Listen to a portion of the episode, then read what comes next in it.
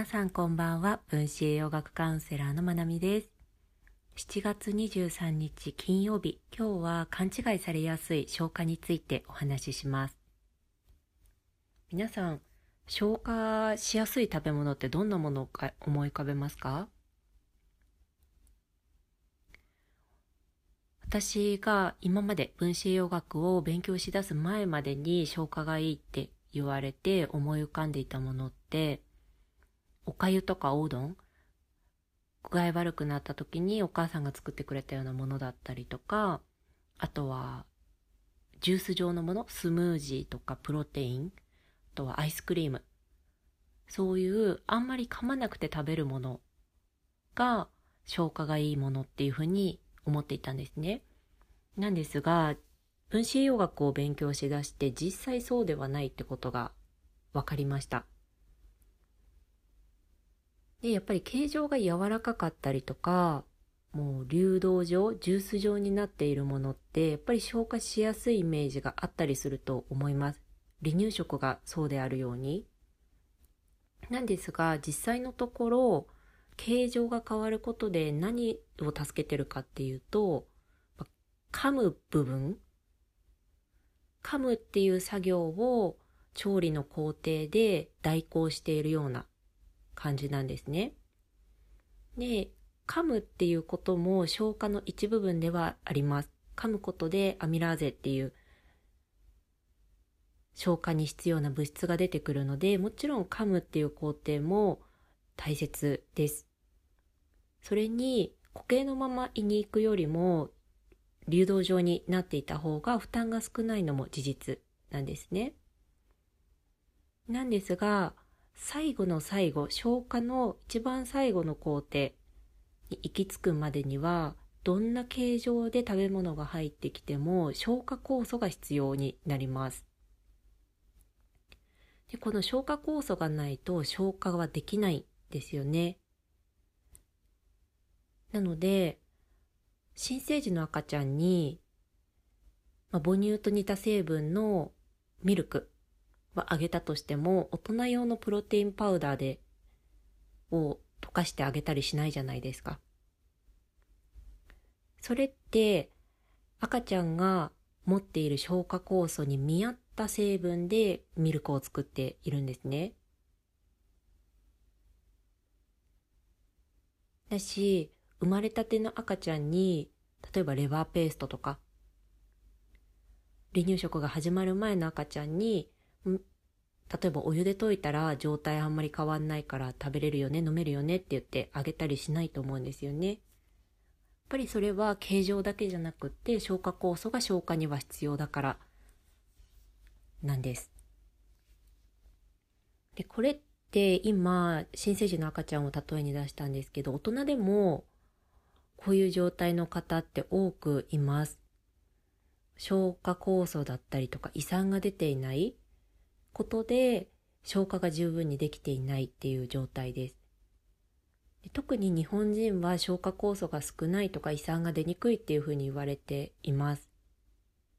なんですが、こう胃薬のコマーシャルとかパッケージとかを見ると胃酸が多く出過ぎてしまっているがゆえに胃がもたれたりとかムカムカしたりするっていうイメージをなんとなくこう漠然に持っっている方って結構いるんですね。なんですが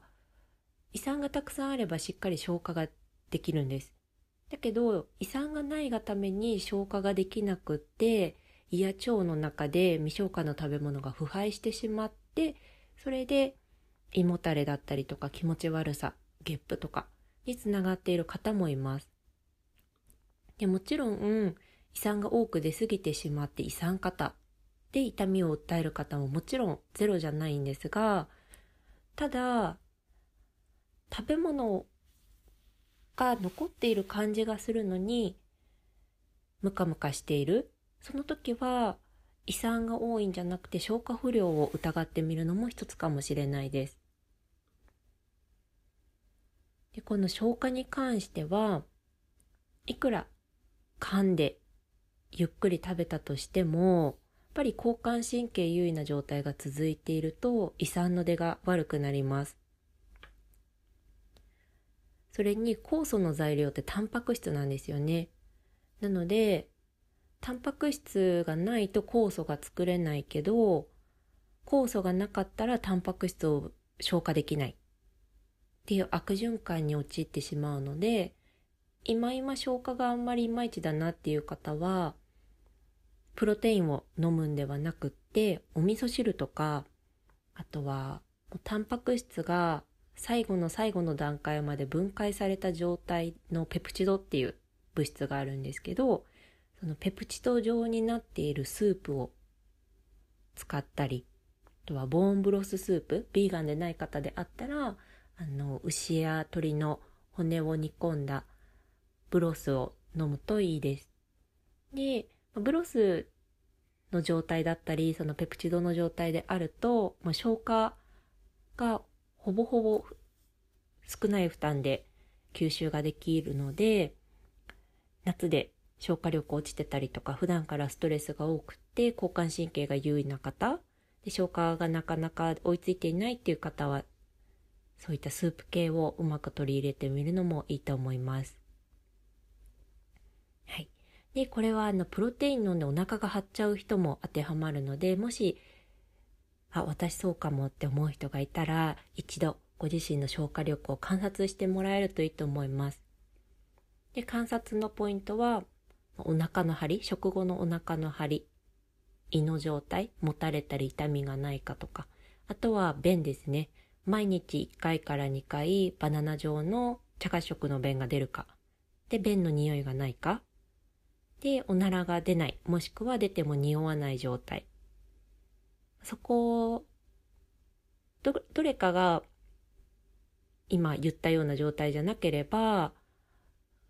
消化かもしくは腸内環境が良くない可能性があるので、ちょっと見直見直すというか振り返ってもらうといいかもしれないです。はい。消化のお話は以上になります。